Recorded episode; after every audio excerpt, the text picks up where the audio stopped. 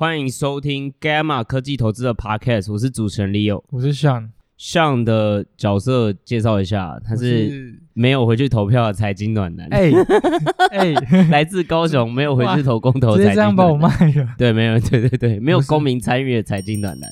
我是时间的掌控者，Sean。对对，你你现在等下，你把零给我，来来来来，他是时间的掌控者，然后他不是说就我讲废话的时候会按着吗？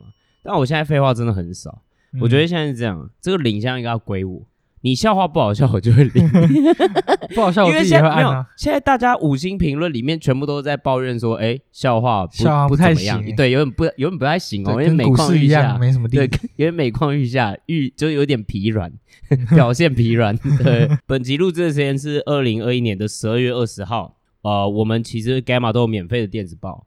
那如果大家呃想要看原文或者是想要看文章的话，记得去我们 Podcast 的简介里面都有连结。那也有就是免费订阅我们免费电子报的那个连结，就是在我们的 Podcast 叙述栏里面。故意没有把标题放什么加密哦、呃，然后那些有的没的哦，我会放 EP 五三。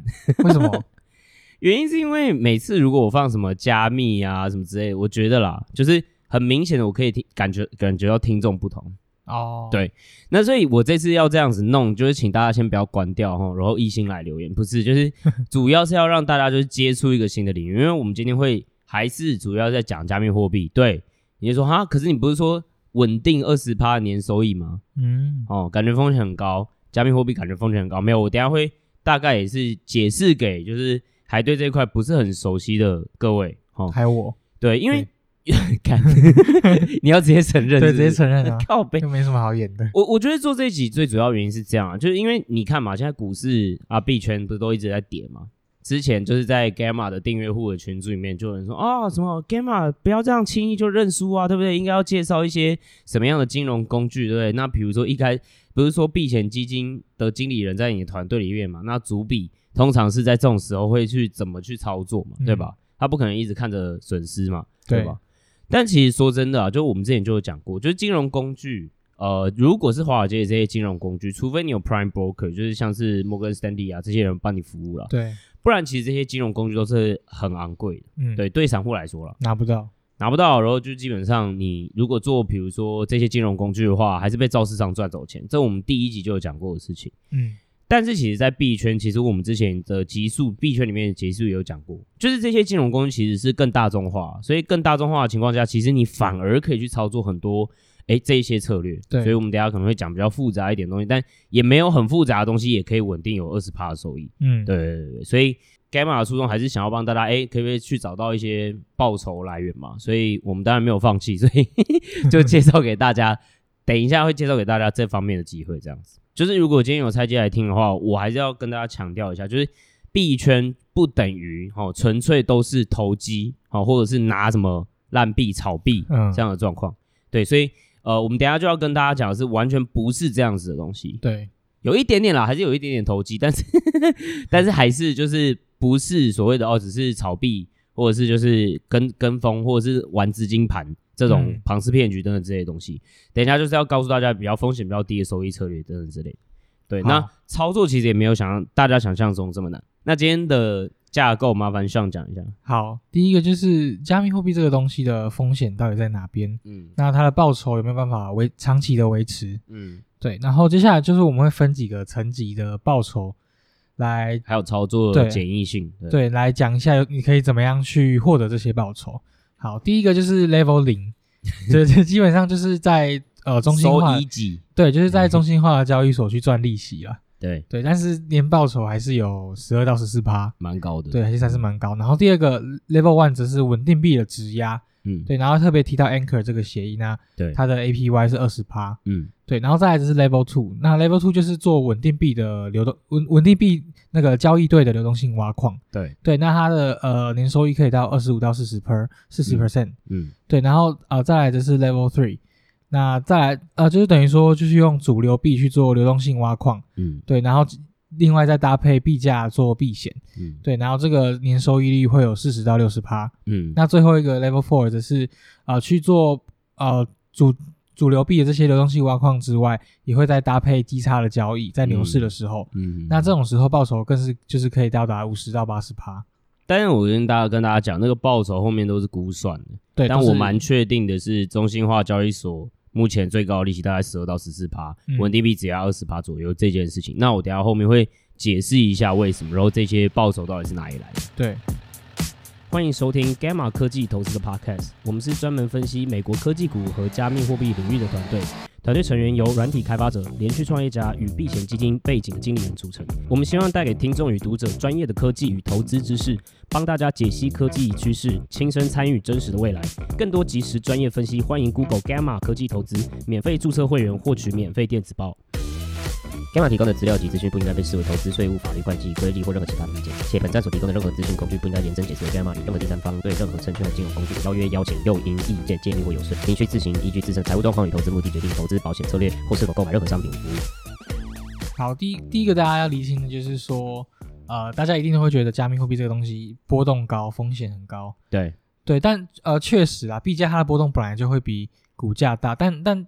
相对的，你有机会获得报酬也会比股价高嘛？对对对，而且其实就是前阵子它成长股的波动，我们 Gamma cover 的这些成长股波动，其实也都跟这些币有得比啊，对，还蛮一天十几趴。对啊对啊，所以啊、呃，这些收益的策略，可是在你在啊、呃、加密货币这个领域，你还可以用到其他简单的工具去做到避避险，对，然后去减小啊、呃、你的部位的波动性。对，所以这其实是呃，应该这样讲，就是说。你如果投资策略在加密货币是纯粹持有币的话，那确实波动性很大。对 OK，但如果说其他我们等下会讲的一些操作，它可能是让你直接可以避开币价波动性的。嗯，就是它会让你直接币价的波动性是 neutral，就是中立的。然后等下会说明，那这方面的套利通常会怎么说？那也是很后面的事情。但是也要跟大家提醒一件事情，就是想要跟大家扭转一个观念。对币价，你单纯拿的话，波动很大，所以有些人就说：“哦，我波动这么大的市场，我不想参与。”嗯，但是如果是策略，它就不会所谓的波动性这么大，它就是收益策略嘛。我们今天讲就是收益策略，对，那它就是有点像是一种呃财务操作的方式，嗯，所以它不会只是单纯就是我拿着一个币，然后就等它可能涨两百趴还是跌五百趴这样子，嗯，呃。就是接下来我们要提到，就是在币圈提供流动性这件事情，嗯，就有我觉得有点像是在银行存款了，只是它的有点像利息就很高，其实就比较高，对，本质上就是，所以我们就可以用用这种方式，在低风险的状况下去收益，然后也不用去承承担这个币价的波动的风险，嗯嗯。好，那呃，接下来就提到几个在对于币圈这个。这里面新手会常常会觉得一些风险，嗯，对。然后第一个就是诈骗嘛，对。第二个就是呃，这个专案方、项目方他卷款跑跑走了，对对。然后第三个则是协议被害，嗯，最后则是交易所倒掉，对。好，那但是呃，随着这个加密货币这个领域越来越成熟，然后越来越这算是蓬勃发展，其实这些风险也都慢慢的会被降低，对。像是第一个诈骗嘛，嗯，就是这个其实也呃，应该说。就大家不要贪心，就是对，对，就不要容易被一些 莫名其妙的人的讯息给骗了。像是在 Discord 里面，就是你如果进去参与那些社群，就是有时候有些人会突然密你嘛，对，然后传你传给你一个链接，基本上你就封锁他，然后不要乱点那个链接，真的不要乱。对，这是最好的方式。那有时候他就要你，就是一些莫名其妙的地方在。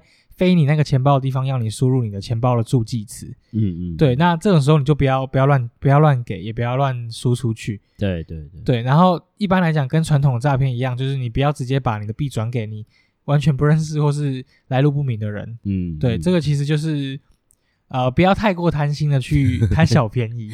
对对啊，有一种啦，我觉得现在很贱的是，比如说你要搜寻一个 DeFi 或者是一个协议。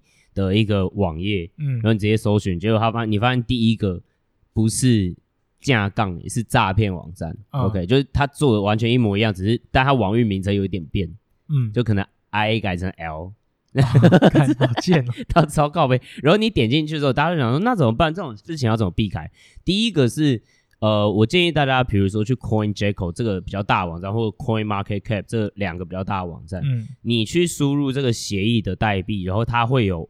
他自己那个官方的网站的连接连过去，但 even 你今天连到假，你也不用担心，因为连到假，他下一步他通常会叫你做，就是哎，请你就是输入就是钱包的助记词。嗯、对，那你只要知道一件事情，就是没有钱包这个东西哦，就是他不永远不会有人叫你用助记词登录。对对，就通常就是你自己的密码登录就好，而且登录完密码之后，呃，你登录了这个钱包，在使用的状况之下，基本上啊，它应该是，除非它会，比如说有点像是你要不要信任这个网站，要有一个签署的动作，嗯，对，那那个时候就可能就是要小心的地方。对，但除了这一块之外，助记词完完全全就是你个人的，然后这是完完全全这是不会有人跟你要的。对，这是用来管理自己钱包的。对。一定要注意这件事情，那也这个也是生命，就是你的生命啊，对，就是你你能够让它最安全最好了，就是你可能把纸抄下来，然后记得把纸放在就是记的地方之类的，就不要忘记它。保险柜，对，但绝对不会有人跟你要这个东西。OK，嗯，对，好，再来就是说，呃，这种项目方他跑路，但是呃，这种容易跑路的项目通常都是比较新的投机项目，对，对对，像现在很多已经成熟的专案啊。它其实跑路的风险就会很小，对。那那其实也有，嗯，我我我我介绍给大家一个网站啊，它叫 Rock Duck，就是 Rock 就是币圈常常讲跑路的一个词，嗯，R U G，对 Rock Pool 嘛，就是其实就是呃地毯，地毯的意思，Rock Pool 就是抽地毯。对，然后 Rock Duck 它主要就是在做呃评估，就是呃一个项目的风险。那当然还是要 do your own research 啊。但是我觉得它是个蛮好的开始点，你可以去用这个网站去搜寻说，哎，这些协议到底风险有多高？他们有没有做所谓的创办人有没有做 KYC 认证啊？所以大家呃其实是有人知道这些人到底是谁，所以他们跑路当然就比较能够找到负责人嘛，嗯、理论上啦，对。然后呃其他的像是呃他们也会帮忙就哎有没有就是呃就是那个叫什么代代码审计。对，有没有代码审计过等等之类，哦、那就是还有很多检验方式啊。那这个网站它整理的蛮好的，对，但是也不代表百分之百就是这样子，当然就是提供给大家参考这样。嗯，好，那我们接下来等一下会提到这些流动性的收益策略，其实都已经相对的比之前的，比我们前面提到这些呃什么投机的专案还要成熟了。对对，所以它几乎是啊、呃，基本上是没有被害的风险的。嗯嗯嗯，对，而且。现在前几大的交易所倒掉的几率其实也非常非常低了，对对，而且甚至很多都已经开始符合监管，对对，然后所以这些交易所其实有时候甚至比我们自己的钱包还要安全，对，因为你私有钱包你可能会乱签署什么智能合约，或者是嗯被诈骗，对 对，然后在你交易所被托管前可能还比较安全，对 对，OK。好，那所以其实我们我们最主要，大家可以发现，其实我们最主要这个收益的策略是什么？其实就是提供流动性。提供流动性是什么意思？其实讲白一点，你就去想，你今天存款啊，比如说你把台币存进银行，你其实就在做一个提供流动性的动作。为什么呢？因为理论上啊，理论上啊，嗯、就是银行它要怎么，它最主要借呃赚赚钱的方式是什么？就是把你们存进来的钱，然后再带出，带出去给企业。对，所以我们之前也在那个 yield curve 的时候，或者在之前。呃，whatever，反正我们我们的 podcast 太有料了，然后我就忘记是哪一 哪一集，反正就是我们有讲过嘛，银行它最主要是赚利差，对吧？对。那你今天就去想象一件事情，其实你今天我们等下要讲的东西也，也也是某种程度上就有点像是把东西存进去给协议的意思，嗯，那让大家都可以去做交易的方式，对，所以其实。等一下的策略都是所谓的提供流动性的意思，也所谓的流动性挖矿也是这个意思。嗯，也就是其实你不是像是哦，比如说什么哦挖币啊什么之类的，你比如说什么哦大家都用 GPU 挖什么之类，不是那样子的方式，而是另外一种方式，而是就是哎，你提供你的钱进去，然后呢赚那个利息和手续费。对，哦，最主要就是这样的策略。所以这个策略呢，我们分成难度和风险，我们分了四个 level。OK，那我们等下会一个一个说明。对，那如果你今天是菜鸡的话，我觉得啊，Level 零到 Level 一你会了就 OK 了。嗯、或者你今天要开始做这件事情的时候，你可以尝试先从 Level 零开始，然后再进到 Level 一。你进到 Level 一比较习惯它的操作方式之后，你就可以再一步一步往下研究和前进这样子。OK，对对，那所以最主要啊，那大家就会问啊，所以呃，那这些流动性的奖励来源是什么？那我们等下也会解释，因为大家会想说嘛，啊那。干，那他付给你利息钱啊？我知道银行利息钱哪来啊？对不对？嗯、他他总是会给，因为他利差嘛，所以他他带度带出去更多钱，那他赚更多钱，他就可以付你利息钱嘛。嗯，那可是这些鬼协议也是这样吗？哦，那我们等下会解释，因为这一点其实也决定了我刚刚最最一开始大家会问，这报酬到底有不永续？嗯，哦，就是这个报酬到底可不可以持续啊？那哇，你是说哦一开始很高，那会不会就三个礼拜后就零这样之类的？嗯、对，那我们等下也会从这块来解释，因为就要去解释它的奖励来源，才能去解释它这个东西有多永续、多持久。嗯，对。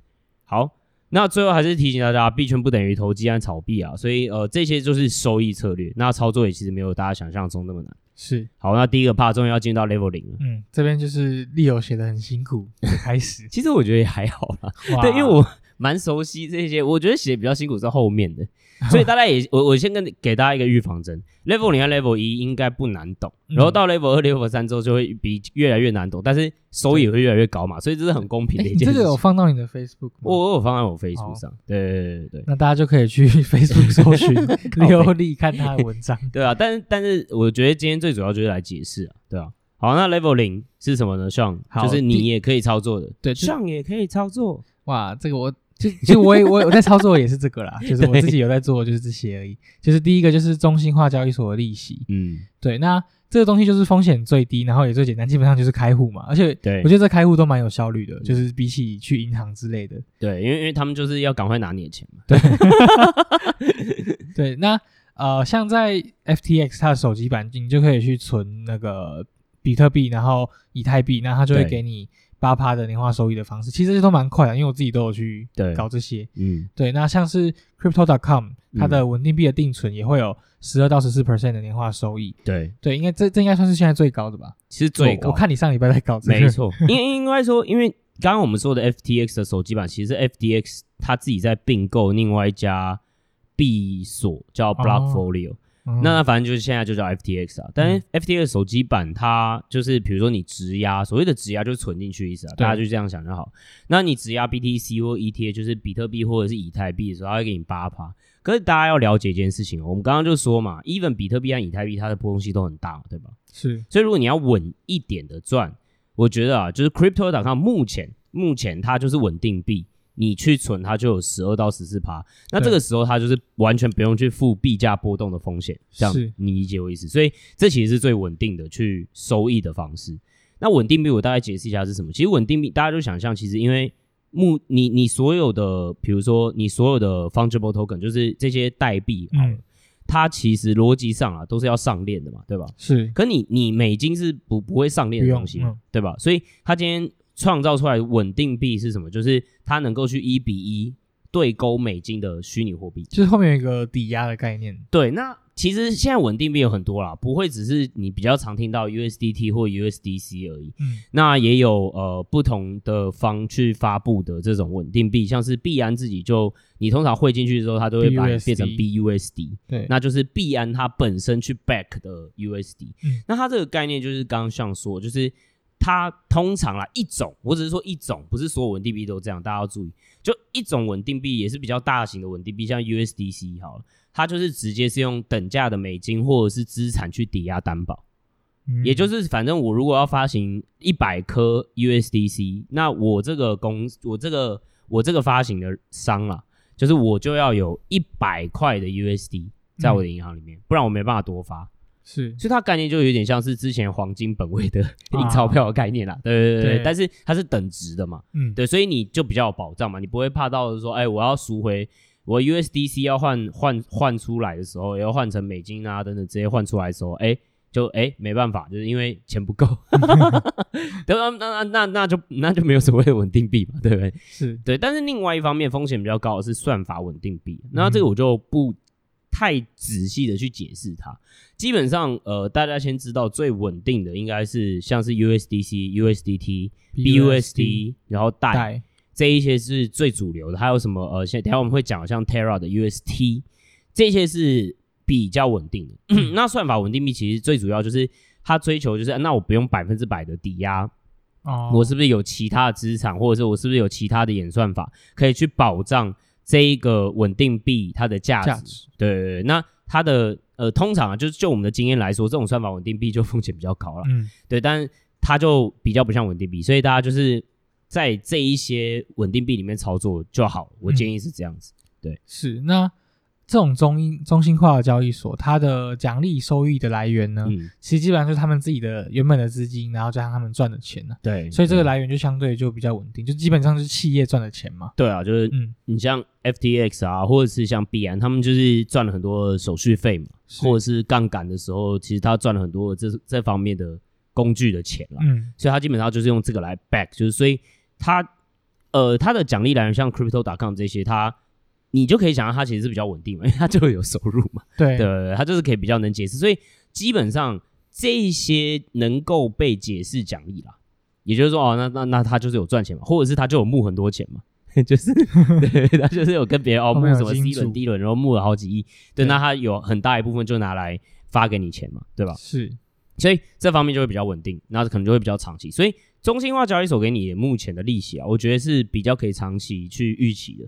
它就是可能至少我觉得可以维持个半年到一年左右，应该它都是有这个奖励的 program 才对。是。的，好，最后就是如果你怕自己电脑被害啊，或是账号被盗什么的，嗯嗯，对你就可以用呃密码管理软体这种的去随机产生呃这种安全性比较高的乱码。对，然后交因为而且有些交易所它也会有这种双重验证的机制，嗯嗯，像是 Two FA，然后或者你 email 手机或者是你手机里面有那个那个叫什么？Google Authenticator 那一种，对，那就是 2FA 啊，对对对，就是这种安全度就蛮高的，嗯，对，然后你就不要去乱点一些网站啊，就会有木马 城市，不要乱看一些有的没的嘛，对啊，对，这种基本的道理，大家就是基本上就是你平常你预防自己电脑 中毒的方式嘛，没有，但搞不好大家连这种素养都没有，哦，有可能，就是讲说一直在找资源，对不对？或者是一直在找什么免费的叉叉叉什么福利或叉叉叉外流。然后在那边点来点去，然后在那边想要下载什么之类的。好，OK，OK。哎，我刚刚在讲什么，我都不知道。好，OK。我的铃在你那边不能按。好，OK。好，那是 Level 零哦，这是最简单的哈。哦，就是大家如果这边哎不不难懂啊，其实你开中心化交易所就像开券商一样。哦，所以如果你会投资美股。啊，基本上这应该也难不倒你，你对好不好？真的不会难。那你说，那 Gamma 有没有手把手教学？哦，没有。为什么？因为 网络上太多，不用。对，直接 Google 什么什么，Google、YouTube 随便。币安开户哦，Crypto.com 开户什么，他们都会教你。然后他们还会给你反佣的连接。哦，By the way，Gamma 没有，所以哦，没有推荐码。对对，没有推荐码。所以我刚刚提到什么 Crypto.com、FTX 啊，哈，或者这些交易所，如果想要长期赞助我们这个 Podcast 节目的话，哦，欢迎也来找我们，拜托。呃，我。我们哎，我们算是蛮大的推坑户吧？对，对啊，超级不断，对不对？而且他们上班都在弄哦，Leo 上班都在搞这些，靠背要干。好，OK，好，那接下来是 Level One，对不对？就是稳定币质押。那这到底又是什么意思呢？好，第一个就是说，我们就是把这些稳定币去质押在链上的这些呃去中心化的金融协议上面。对，好，那 DeFi 一般来讲，对，一般来讲，这种 DeFi 它的报酬会比中心化的交易所还要高。对，那风险当然就是被害嘛。嗯，只是呃，现在很多其实 DeFi 协议它被害的事件已经越来越少了。嗯嗯，对，你就呃，主要是不要去碰这种 Yield Agree Aggregator 这种嗯呃收益的聚合器就好，就是他会把叫你把钱投给他，然后去帮你投嘛。对对，这种就比较不要碰。对，就是呃，收益聚合器其实就是大家常常讲的，比如说 Pool Two 等等之类，就是反正你只要看到这个专你在 DeFi 拉嘛，就是它是一个网站，然后你可以去看。它这些协议里面，只要他提到的是讲来举例来说，可能是 yield 啊，或者是这些等等这些，它可能就是一种收益聚合器。是。那它为什么被害风险比较高？原因是因为这样哦，因为其实所有这些 DeFi 协议，它不是就是一个去中心化的应用嘛？是。那它是怎么做到？其实它就是写一大堆智能合约组合起来的一种应用。嗯。智能合约基本上你就想象，就是我们不需要任何一方的信任，它就会自动执行，就是 if A，然后就执行 B，啊，对，全部这样串联起来的一个合约。那 DeFi 协议就是主要是往金融这块领域走嘛。嗯，那金融这块的应用，然后假设啦，你今天如果是比如说很多的 DeFi 协议，那最主要我们等下会讲，它主要是在去中心化交易所，也就是 Decentralized Exchange DEX 上面去做提供流动性收益。那为什么 L aggregator 可能会比较危险？原因是因为这样，因为其实这些去中心化交易所，它都是直接复制已经很成熟的那种专案，哦，好像是在 Ethereum 很老的这种什么 Curve 啊，或者 Uniswap 啊这些，SushiSwap 这些已经很成熟，所以它基本上代码已经很难被害，因为基本上就是一个，只他们如果被害，那基本上就代表 Uniswap 这些也会被害，对。对吧？那但是 Yield Aggregator 它就是因为为了要写策略嘛，嗯，所以它就会有更新的方式去写这些智能合约，或者再加上这些东西再改，哦、所以它被它的漏洞就会更多，哦，可能就会更多，那被害的风险就会更高，是，对。好，那回来那稳定币，我们就是讲一下，嗯，这个 Leo 也有在他的那个脸书提到这个 稳定币的质押。今天是在夜配我吗？我的发，因为因为你写的很多啊。干，我只是好，好，好，继续。这个稳定币质押就是现在是出现在 Anchor 这个 DeFi，这是 Terra 链上的一个协议嘛。对，很多菜鸡可能到这边就 hold 不住 了。不会，我会尽量讲的。什么什么链？什么是 Terra？什么链？对，这个我们文章好像有。对对，那这个专案最大的卖点就是它的收益一直稳定的维持在二十 percent 上下，对，真的是很稳定，对，真的很难得，对，因为为什么会这样？不会那么稳定？对，为什么会这样呢？第一个就是哦，这个这个这个 开始有点难解释，对对对，好，我们来仔细解释一下。好，因为这个协议呢，它是同时会给你质押的人，嗯，跟你去。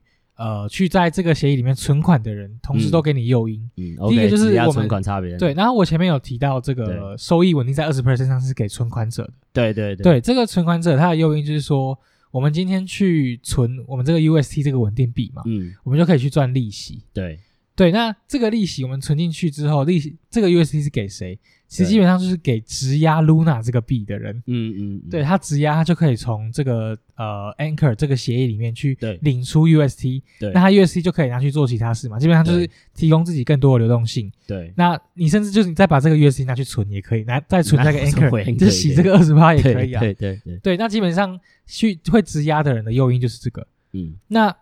这个质押的 Luna 币会去哪里呢？嗯，Luna 币基本上就是给这个 Terra 这个生态系里面的人的这些是验证者，就是你要上链嘛，对，你的资讯要上链嘛，对，那这些验证者他就会就像就是挖矿了，对，他就会获得这些 Luna 币，嗯嗯嗯，对，那呃他拿这些这些 Luna 币就可以去领这些 Gas fee 啊，嗯，手续费，就是这个整个 Terra 链的手续费，对，那。他们就会这些手续费有一部分就是会存到这个协议的金库嘛，Treasury 里面。那另外一部分其实就是返回了，就发回去。对，发回去给这些存款者。所以我们这些 UST 的存款存进去之后，我们就可以领从这些 Validator 手上回来这些 Luna 币。嗯嗯。所以基本上就是一个很棒的一个三方的循环，就对了。很棒。我觉得这边需要一下免责声明哦，对，就是 Gamma 不是犯罪组织，什么之类的。OK。呃，我我简单解释解释一下，就是对菜鸡就是叭叭叭叭叭叭叭叭叭，哎，好久没叫这个，我可以按铃吗？你可以把我铃还我？好，反正菜鸡可能听到这边就有点 hold 不住，哼，what the fuck，三桥什么 validator 哈，存存款质押，好，我大概解释一下，大家去想象，每个链其实就有点像是一个网路，对，OK，那它是一个没比较没有效率的网路。为什么？因为它要出去中心化。嗯，那这个网络上面的共识是怎么达成？或者是哎，今天这个网络是什么意思？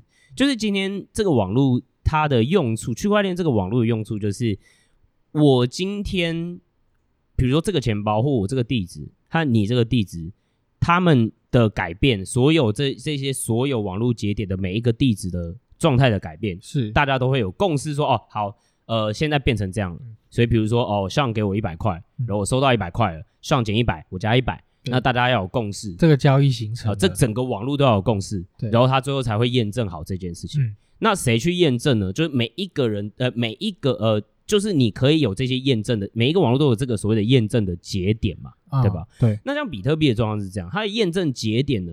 就是它的它的验证的节点，这些人其实就是矿工。是，那它的矿工其实他是用什么 proof of work 啊？反正你就是想要他们，对，他们是用算力，基本上去去验证这件事，去争取，就是说，那谁可以去验证这个节点？对，因为大家了解一件事情，就是在这些网络上面验证节点的这些人，验证了节点之后，就会有奖励。那这些奖励就是刚刚像所说的什么 gas fee，那其实就是这个网络的使用者付给大家的手续费，然后由这个。验证的人他拿到这个奖励，嗯，OK。那为什么就是说质押这件事情呢？因为在 Terra 这个链上面哦，它就是一个链，OK。那它这个链上面是怎么做法呢？它的链上面这个 Terra 原生的代币是 Luna，是，所以它它不是像是比特币的方式去验证。它的验证的方式是用货，呃，你到底哦，你质押了多少钱来验证？Proof of stake。对，Proof of stake，也就是说，哦，你到底质押了多少 Luna，那你可能就可能会被分配到有多少几率，可能就是让你去验证，是，然后让你就可以拿到这部分的收益嘛。是，所以 Anchor 今天在帮你做一件事情是，你不用当 Validator，我你把 Luna 丢进来，我就帮你去那个丢到 Aggregator 身上，然后到时候 Aggregate 呃呃不是啊，就是我就帮你丢到那个 Validator 身上，是，然后 Validator 最后拿到钱啊，你就照比例嘛，就是拆再拆给你，就是再分这样子。嗯、对对对对，所以。但是它也不是，但有趣的事情就是这样。一般来说，通常啊，这些协议都会是把钱分回去给质押者嘛，对不对？是。但是 Anchor 这个协议不是这样做，不是，他是把这个收益给存款给存款的人。对对，那你就说，那那质押人得到什么？质押人得到的是 UST 作为流动性，对，是存款者给的。对，因为那大家想说，为什么你要这样做？你就想象一件事：如果你长期看好 Terra 这个链嘛，对不对？嗯。你就会想要持有 Luna 嘛。对，那可是你要想要持有 Luna，可是你会觉得说，哎、欸，你留你你就只能拿 Luna 不动，还能干嘛？可能去挖矿还是质押吧。对对，那你你还有其他的做法吗？有，就是你有点像是我们房屋再贷款的感觉啊。哦、对，就比如说我今天房屋，我有我有我自己的房，然后我想要，哎、欸，可是我想要再一笔周转金，或者是我想要再一笔资金去增加它的杠杆性和流动性，嗯、我可能会跟银行讲说。我抵押这个房子，对，那我要再给我流动性，对，然后再去做别的投资，没错，那我要贷出这个房价的可能总值的可能实价登录了多少，嗯，四十八、五十八，然后再谈利率多高嘛，是，然后再把它贷出来嘛，嗯，对，所以它其实就是这样子的概念，对，大家好，有点复杂哈，但为什么要解释这个事情，就是因为坦白讲，目前我没有看到任何的链或生态系上面的机制是这样做的。嗯，所以这也解释为什么它会很稳定的关系，也就是因为其实啦，Terra 这个链特别就在说，Anchor 这个协议它当初要这样设计的话，你看到、喔、它是不是就要控制 Luna 这个代币的代币设计方式？是，不然它没办法这样做嘛。所以它因为它可以控制这件事情，所以它让这件事情非常的稳定啊，对，这是它的特色之一，所以。呃，这个东西我觉得啊，目前很难，就是目前我目前是没有在，比如说一些主流链上面看到，嗯，比如说什么其他地方有没有比较稳定这二十趴，然后直接只是存 UST 进去，然后就有这样子的东西，嗯，是没有的，对，是。那操作的话怎么操作呢？好哇，这个好多那个不同的名字哦。好，这现在最便宜的方式，因为因为你在做这些，你在以你的币的时候啊，或者你去存有的没的时候，其实都会有中间都会收手续费嘛。对，然后没错，对，然后现在呃，看到最便宜的方式是说，我们现在用币安里面的稳定币，这个 BUSD，对，用这个币安呃币安的智能智能链，把它汇到你 BSC 的钱包，就 MetaMask 也可以嘛？嗯、对。对，然后你接着再用这个 Ellipsis，对，这有点 Ellipsis，对，我应该不会把它拼完，反正不知道啊，就去 Leo 的那个 Leo 的脸书看，好，对，这个 DeFi 上面用。BSC 来换成 UST，就是 Terra 的稳定币了。对，就你要在这个 DeFi 里面使用嘛。对对对。然后你再用 Terra Bridge，嗯，这个你把你的 UST 呢，也是一个协议。对，也是一个，也是另外一个协议，然后把这个 UST 去 bridging 到这个 Terra 的钱包里面。对。最后你就可以把这个 UST 质押到 Anchor 去赚利息，就有点麻烦了。但这二十趴。对，二十趴嘛，就是你付付个你对，其实这个时间也不会说到你跑到银行然后再回家的时间也不会那么久了，好不好？对，而且比你研究一个个股的基本面还要省大概十倍时间吧。嗯，二十趴，明年这个 US S M P 也不一定有二十趴，明年 S M P 有没有二十趴收的？对，那那原则上我觉得这个东西的永续性你也很难知道说会多久，但是因为它这样的代币设计啊，然后再加上它以前的 track record，它其实一路从大概。已经几个月了哦，都是二十趴上下，是对，就是，但是上下我不是说什么哦，十六趴到二十五趴，不是，是大概十九趴到二十一趴之间在浮动，对对，所以其实是非常非常稳定的。那不知道它会永续多久，但目前看起来它其实是蛮永续，是对。那也额外提醒大家一下，就是很多人在就是 centralized exchange，就是这种中心化，像币安这种地方，要转到自己的钱包之后，很怕转错嘛，嗯，因为可能第一次转这种东西，建议大家就是先用小额转。然后对，然后如果成功了，那再转大额，对，你这样会比较有信心。而且测试一下，为什么我特别说用 BUSD 用 BSC 的链转到你的钱包？原因是因为 BUSD 如果你用币安转到钱包的时候，手续费是零；嗯、你用 BSC 手续费是零。哦、对，所以你也不用怕说，哦，这样会不会浪费手续费啊？就就这种东西就学费嘛。那如果说你不要浪费的话，那你也是有很安全的方式做这件事情。是对。那另外一块就是。那你可能呃，你到时候说，那我 UST 到时候拿到的东西是什么？你会拿到的币就是 Luna 币哦。嗯、那 Luna 币的话，你可以就是拿着哦，你可以拿这个是就像我这个协议，啊，对，但是你就说嘛，Lu 我就说嘛，就基本上这个波动性都很高，代币波动性价格很高，价格波动性很高，是。那所以如果你不要这样的波动性的话，你基本上你就是用你在 Luna 哦，你就直接在 Luna 这样在 DeFi 上面再换成 UST，嗯，然后再继续存进去。对 对，这是最最安全的方法。然后其实你这样每次换手续费也不高了。哦，对对对，但是就是你可以把你的币价波动拉到最小最小。是，对。好，Level One 结束了，好长哦。好，再来就是 Level Two，就是这个稳定币这个交易对的流动性挖矿。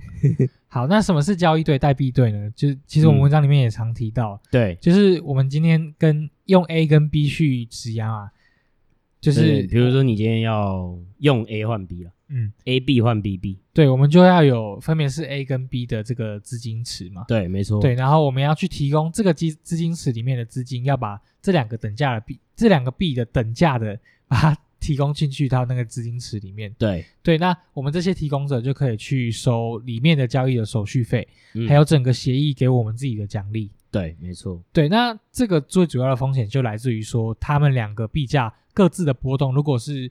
不同方向的话，嗯、这个时候或者是程度不一样的话，就会有无偿的损失。嗯，好，那无偿损失其实主要是来自于这里面的造市商他的那个，对，他的那个叫这种呃算是恒定的模型，对，他去算他们呃多少币要配多少币的价值的时候，对，会有无偿损失。嗯、那举例来说呢，今天我们它的价值 A 跟 B 的价值比起来，就是一百颗 A 会等于一颗 B。嗯，对，那。他们等价都是一百美金啦，所以一一 A 就是一美金，那一 B 是一百美金。嗯，对。然后这个时候呢，如果我们今天 A 的价格它升值到了一个 A 变两块了，嗯，所以你现在等于你提供的东西就是两百个 A 跟一百个 B 嘛？没有，就是呃，等应该说是价值两百块的 A 和一百块的 B 在池子里面。那这个池子里面，它为了要保持它里面池内的平衡，等价嘛？对，所以它这个时候它这个资金池它自己会把 A 卖掉。嗯，然后去买 B 来平衡，嗯嗯，所以理论上呢，它就变平衡变，你应该是一百五十块的 A 跟一百五十块的 B 嘛，对，就要一样，对，所以这个时候会变成什么？你一百五十块的 A，那现在一颗 A 两块，对，所以你就会变有七十五颗的 A，嗯，那一百五十块的 B 现在一颗还是一百块嘛，嗯，所以你就会有一点五颗的 B，对。对，那因为这个颗数的比例，它都一直要被维持住，对，就是一开始我们是一百颗比一颗。对，那逻辑上面我也是要一百比一才对，是对，所以我不能是七十五比一点五啊，因为这样子不是一百比一嘛。对对，所以这种时候呢，呃，它就会变少嘛。对啊，所以这种你如果你赚钱的时候，你就会被强制的减仓。对对，所以有时候亏钱的时候，然后就变强制的加仓，就是因为它要一直去调整你的嗯。这个比例，你去去去做这个质押的比例，对对，所以这种时候就会有无偿的损失产生。对，反正呃，好，听完这一段，对不对？我觉得那已经是最简单解释，哦，是我打下来最简单解释。好，那那那那如果不懂的话，你就去想象一件，反正就是无偿损失，就是因为讲白点，你今天就是造市商了嘛，因为你今天在提供流动性。对，然后刚刚所说的代币对，就是因为你一定是要提供等价的东西进去。才能够去稳定这一个整个池子里面的价价值嘛，对吧？对，所以你今天什么意思？为什么你说你你要一次提供两个？其实讲白，我讲白话文就是，你其实如果今天要提供一个代币对的时候，你就是要提供 A 和 B 绑在一起等价，然后如果是一百和一百，你其实就是在提供等价两百东西，嗯、但是是一呃一价值一百的 A 和价值一百的 B 对进去一个地方嘛。对，那说为什么会这样？原因就是因为因为有人会用 A 换 B 啊。有人要用 A 换 B 的时候，就需要这样的池子嘛，你懂吗？所以它就是一种流动性，大家理解那个概念哦。对，所以这种做法也是为什么可以去中心化的原因，因为在没有在没有去中心化之前，所有的流动性其实就是交易所或者是造市场在提供。对，对，那这样子的方式就有点像是你今天也是造市场的意思，嗯，所以你在赚造市场的钱。对，OK，那造市商其实啊，最常如果我们今天用一般的金融逻辑来看的话。它最常冒的风险其实就是造市风险，就是波动性风险。嗯，呃，这会不会讲又越来越复杂呢？因为 因为比如说造市商，他通常会用什么 delta hedge 嘛，哦、对不对？可是比如说 gamma 这些等等这些，他就没办法 hedge 掉，哦，有点有点有点扯远了。嗯，对。但是其实你在其实大家就想象一件事情，呃，你用代币对，其实啊，这个无偿损失就是在付他们这两个代币之间的波动性的价值的差距，价值差距的风险是。然后，因为它会强制平仓，诶，它会强制去一直去 rebalance 这个这个词，对，所以你就是会出现一种状况，就是诶，你比如说 A 在升的时候，B 也在升值的时候，但它升值的比例不一样的时候，你会被强制减仓，嗯。对吧？所以你赚的时候没那么赚，赔的时候赔更多，就是他亏钱的时候会强制在加仓，所以这所以这是所谓无偿损失。那你就会想说，哇靠，那那他妈的，这这不是就是也是更风险更高的事情吗？不过这大家要理解的事情是这样，它不是就是你两百块进去之后，哦，那你无偿损失会三百块，不不是这样子，不会到这样，对对，不会到这样，对对。但是它就是会有个趴数了，嗯，那我就直接跟大家讲，比较长的话，你这样子的趴数，你可以。假设它大概在十五到二十帕之间，是，但是这个状况是在呃，我们等一下会说主流币之间。那我今天不是说 Level Two 吗？Level Two 就没有这个问题。那为什么我要讲无偿损失？原因就是因为你今天如果用稳定币，大家去想哦，那如果我今天代币都是稳定币还是稳定币呢？嗯、是不是就几乎没有无偿波动了？对，对，因为他们几乎都是一块嘛，一块一块，嗯，对对，所以这个时候他们基本上就就没有波动。对，然后最蠢的就是你用稳定币加。就是非稳定币去做哦，那这个就会炸裂，这是可怕的，对，那就会炸裂嘛。但是那个就无偿损失就超炸，大家懂吗？对，因为如果你今天是非稳定币跟非稳定币做，反而还不会有那么大无偿损失。原因是因为币价目前相关性是很高的，还是很高。比如说比大哥今天好，哦，大哥今天心情好涨五趴，那其他人就可能哎鸡犬升天啊，涨个八趴十趴。那大家是同个方向的时候，你无偿损失不会这么大嘛，对吧？对。但讲回来，稳定币就没有这样子的风险，它就不会动。对，那所以其实很多 DeFi 协议啦。它其实啊是有稳定币的这种呃流动性挖矿的机会，嗯，对。那你就会说，那为什么不像刚刚 UST 就只要搞一个 UST 就好那么简单？我为什么要来做这件事情？因为有一些 DeFi 协议上面会提供给你比二十趴更高的收益，是，但是它真的就是比较不持久，所以你要比较长的去呃看说，哎，它有没有掉下来。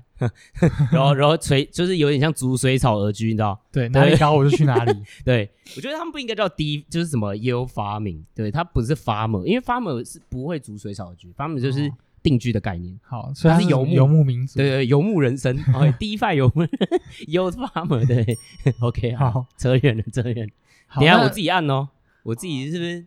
你很越来越有 sense，好 好，反正这种你就是要常常换嘛，对，所以这种呃时候，如果你是要比较高的收益 APR 的话，对，你就要去找这种比较小的 DEX，对对，那呃，因为当它存入金额越来越大，就越来越多人加入的时候，当然这个奖励就会比较小嘛，对。对，那呃，当然呃，如果我们今天在这种风险，就是怎么讲，在 DEX 里面，如果越小，它的被害的风险就会越大。对对，但当然啊，现在这种呃被害的风险就越来越少了。嗯嗯，对，但呃，另外一个是 Gamma 觉得说，如果我今天没有高于二十 percent 的 APR 是没有意义的。对，因为你就 USD 就好。对，就我刚刚讲的，去做前面那个。对对对，我们去做前面那个就好。对对对对，但是其实目前如果你看一些主流交易所，其实他们的稳定币，我目前我大概今天早上又看了一下，都。大概二十趴上下，甚至没有超过二十趴。嗯，对，所以其实要找这个，真的就是要找比较小的交易所。嗯、对，但它就是被害风险会比较高，但目前其实被害的状况也比较少了。对，所以大家就可以自己去斟酌要不要去爱比亚加呀，这样就是对，对吧？好，最后对吧？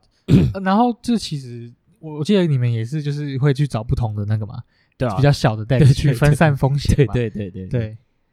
好，再来就是说，今天拿到的奖励就是在 DEX 里面等价的代币嘛。对对，那我们会建议说，就像我们前面提到，Anchor 那边你是拿到 Luna 嘛，嗯，那今天你在其他的 DEX 你就拿到那个 DEX 所代表的这个代币。嗯、对，那我们的建议就是说，你要常常去把它换回，拿那个代币去换回稳定币，因为毕竟币就是一这种协议的代币，它的风波波动就比较大，而且很容易就是一直跌啦。你一直拿着，其实没有什么太大意义啊。对，就是赶快换回稳定币。对，然后看你要再做什么样的操作。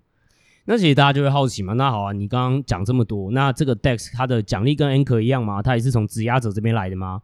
那其实就是要跟大家讲，其实 DEX 它的逻辑哦，蛮蛮蛮不健康的。它其实它的奖励是从代币的持有者来，是怎么什么意思哈？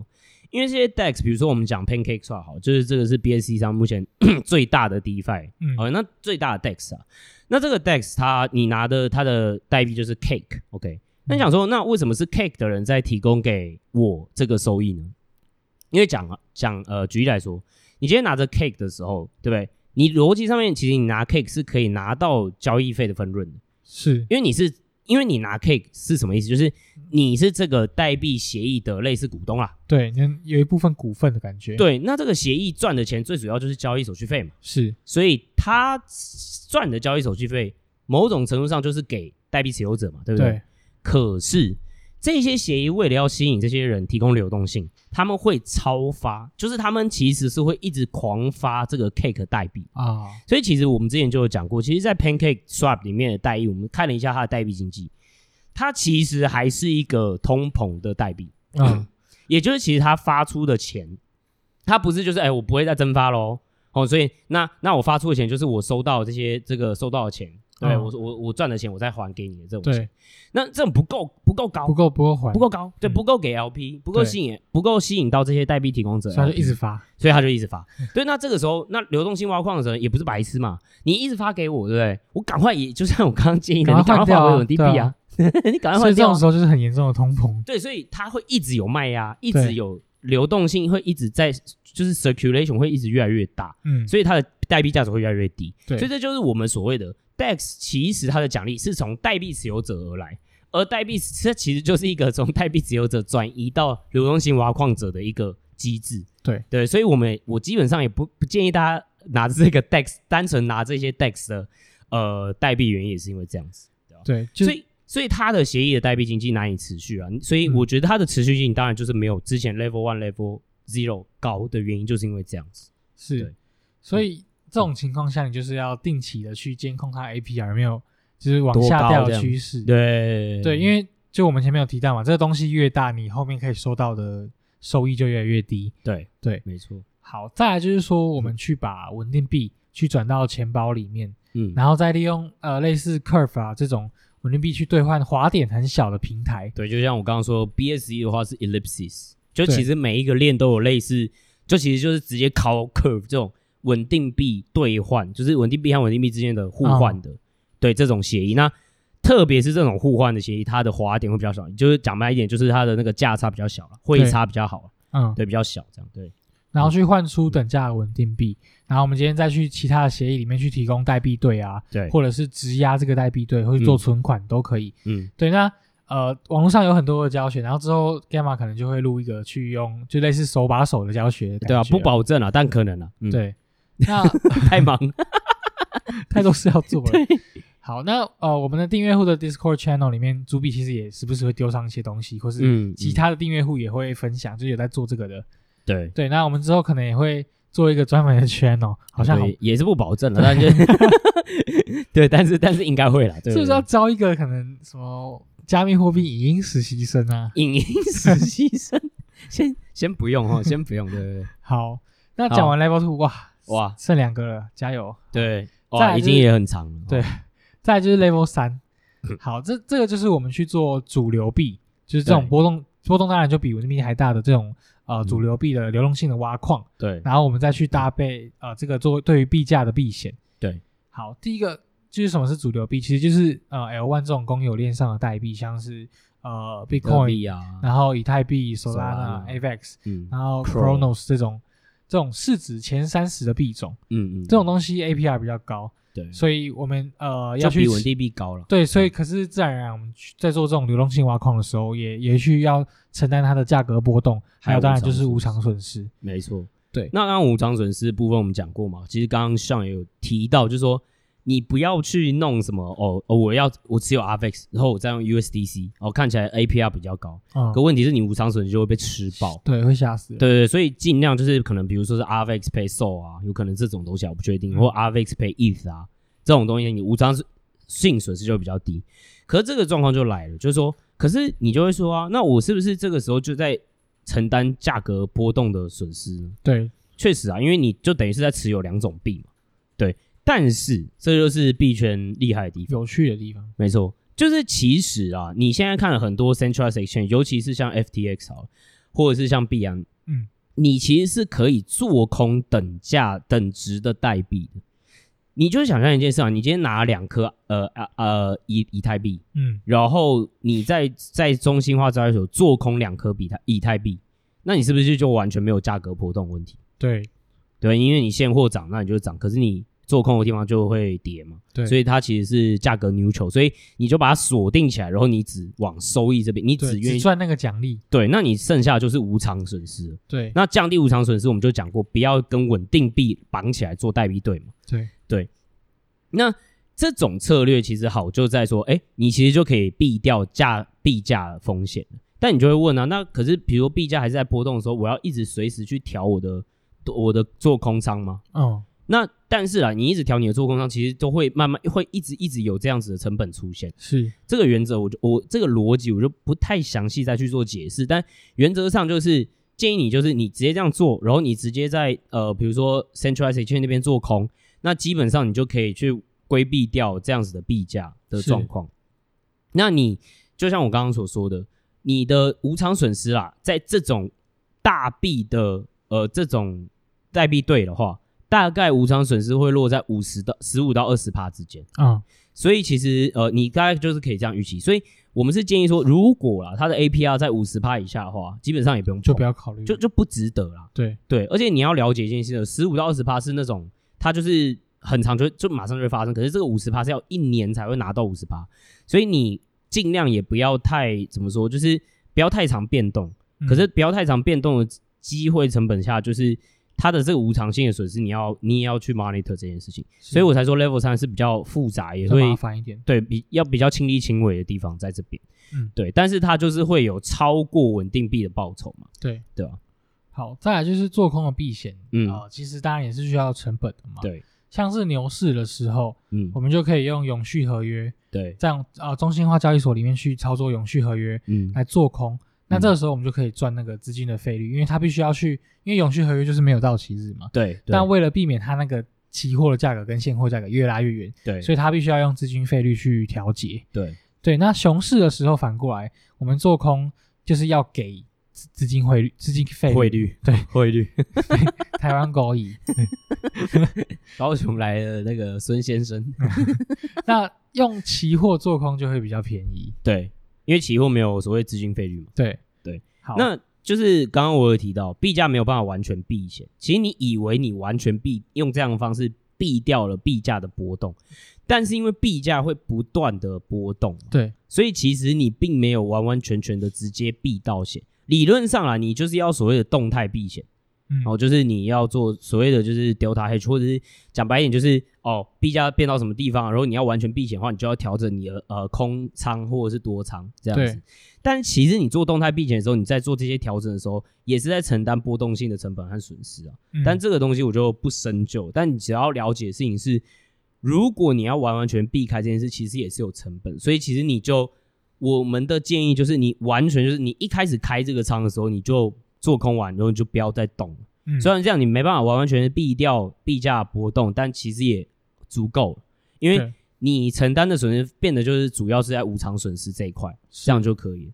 那呃，基本上呢，就是你只要知道我们这种上面最上面那个 Level Two 嘛，这个流动性挖空的操作，对，基本上你就是你就可以成为那个流动性的提供者，对。对，那另外另一方面，你在这种闭锁、这种中心化的闭锁里面做空，其实也很容易。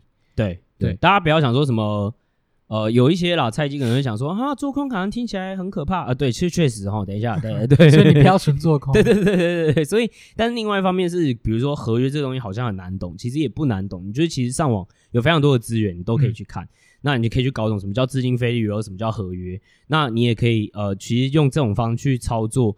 那其实，在这一些币种上面做空，你也不会有什么交割问题啊。就是啊，最后你做空完之后，你要呃，比如说呃，你要赎回的时候，呃，大家呃，有人不认这种这种鬼事情也不会，因为它就是没有那个。对对对对。那在币所上面，其实现在有很多中央化的币圈，就是币那个交易所里面也有很多这种工具，嗯，哦，所以大家就是可以用这种方式，其实并没有大家想象中这么难。OK，好，那最后一个其实就是概念上最难的东西。对，终于就是主流币的这个流动性挖矿，再去搭配。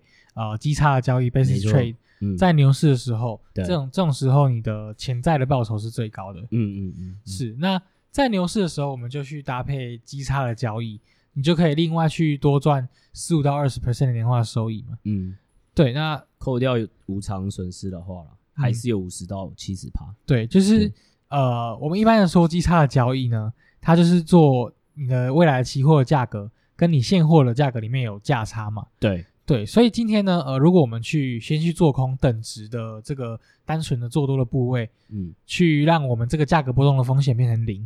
对，那因为呃，未来期货的价差在接近到最后交割日的时候，它会跟现货相等，就是慢慢的收敛到最后相等。对，所以基本上我们中间这个价差，这个基差，就是会变成我们收益的来源。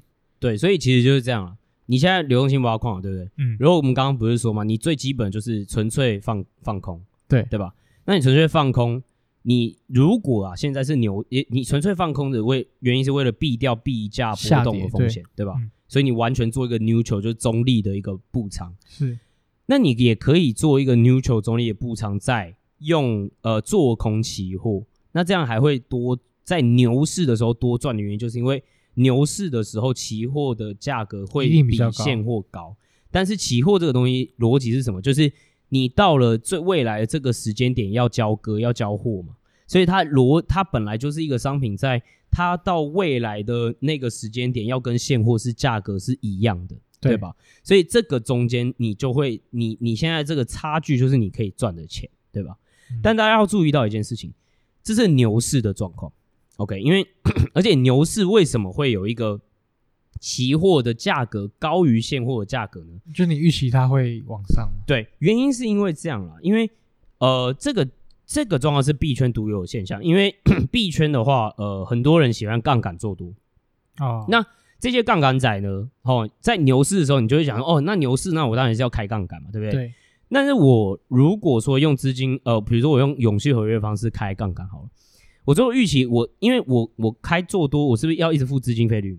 是。我最后想说，哎，如果都是牛市，我要一直付这么多资金费率的话。那我不如就直接干脆用期货做多，然后开杠杆哦。为什么呢？因为我至少知道我要付多少钱，我至少溢价已经目前在这嘛，所以我至少知道我要付多少钱。是。那资金费率我感觉要一直付，一直付，一直付，我搞不好其实最后付的会比期货还多啊。哦。所以这就变成说，哎，期货的需求会大于现货需求嘛？哦。现货永续合约需求，所以它才会变得比较高价。原因就是因为这样子。OK OK，所以。这是为什么在牛市在币圈的话会有这个溢价原因，这也是因是来自于杠杆。对，嗯、那其实呢，做空其实或者是熊市的时候，它就会变相反，就是大家逻辑就会变得反过来了。所以其实那个时候期货就会低于现价状况。是，对对对对。哇，这个 Leo 老师的哦，没有了，还好。期权课，好 好，再来就是。最后就是搭配这个流动性挖矿嘛，嗯，我们去实质意意义上就是你去拿两种币的现货，对，因为流动性就是提供两种币的现货，对，然后再去做空期货，你就可以赚到那个基差，嗯、以及做价格的避险。其实这这在传统的金融股市里面也可以做得到，但是就是成本就会更高嘛，很贵，对。嗯、那我们去用永续合约做空，嗯、就是你要付更高的资金费率的情况下，那你不如去用期货来做嘛，对，但。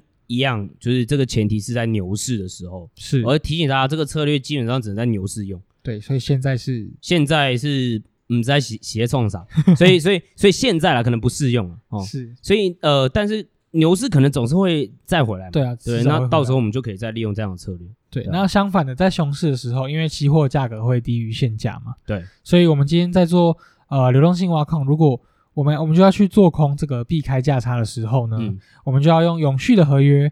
去做空，而不是用期货。对，因为它的资金费率就会低于这个价差。对，而且这个时候啦，通常你对它其实讲白一点，虽然说你在熊市的时候做空永续合约是确实要付资金费资金费率，对对。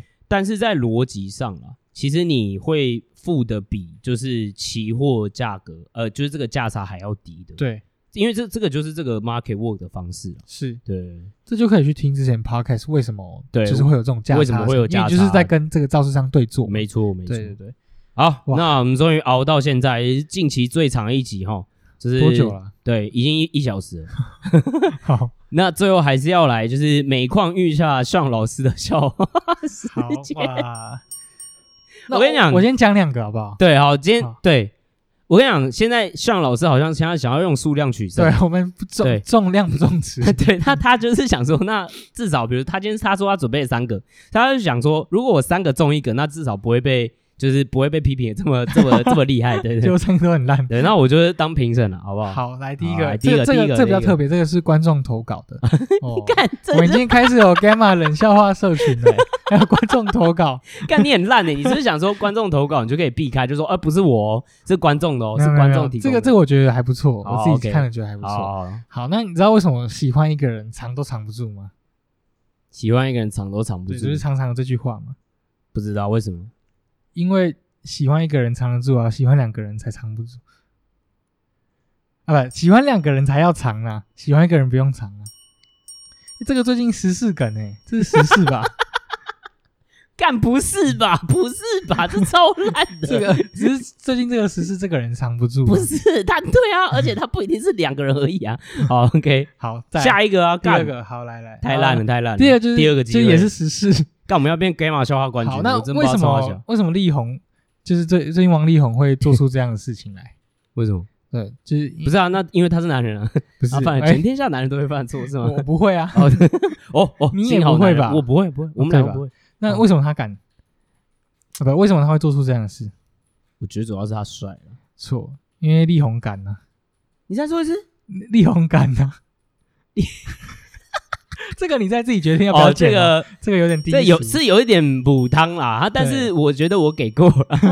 这你再自己决定要不要剪进去。OK OK，好，好，最后一个就就没有跟时事梗没有关系了。OK，这跟经济梗比较有关系。哦，经济梗。对，我们之前 Gamma 不是有写这个中中国经济的文章嘛？不是说他们现在就是这个环保政策嘛？对，然后限煤嘛？对，所以说现在变成说大家电都不够了，在那边抢天然气啊什么的。嗯嗯。好，但是其实你知道。中国它的煤煤矿其实是够的吗？就是说他们要另外去找，你知道要去哪里找吗？去哪找？要去那种市场啊，或是那种浴室，浴是那个 jade jade 那个玉嘛？对对，就是那种玉，他就要去那种浴浴室里面找。为什么？因为煤矿玉下，煤矿在玉的下面。对呀。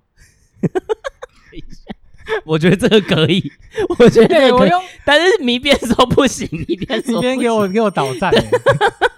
哎，我我觉得这个可以，对啊，我用，而且有大家讲我的那个，对对，有有有有有，可以可以可以，好，这我给你过，这我给你过。好，那如果喜欢我们的笑话，不是喜欢我们的 podcast 的话，记得去五星留言。哎，那不要就是每次都针对笑话做五星留言啊，就是可以针对内容有多有，写的很辛苦，对对啊，就是。来留个言这样，不然大家都误导，以为我们是笑话频道 哦。每个都说哦，笑话很好笑，会不会被 Podcast 重分类啊？被重分类，变什么什么喜剧之类。对啊，好，所以再次呼吁大家，如果喜欢我们的内容的话，也可以去五星留言。好，好，那大家就先这样，大家拜拜，拜拜。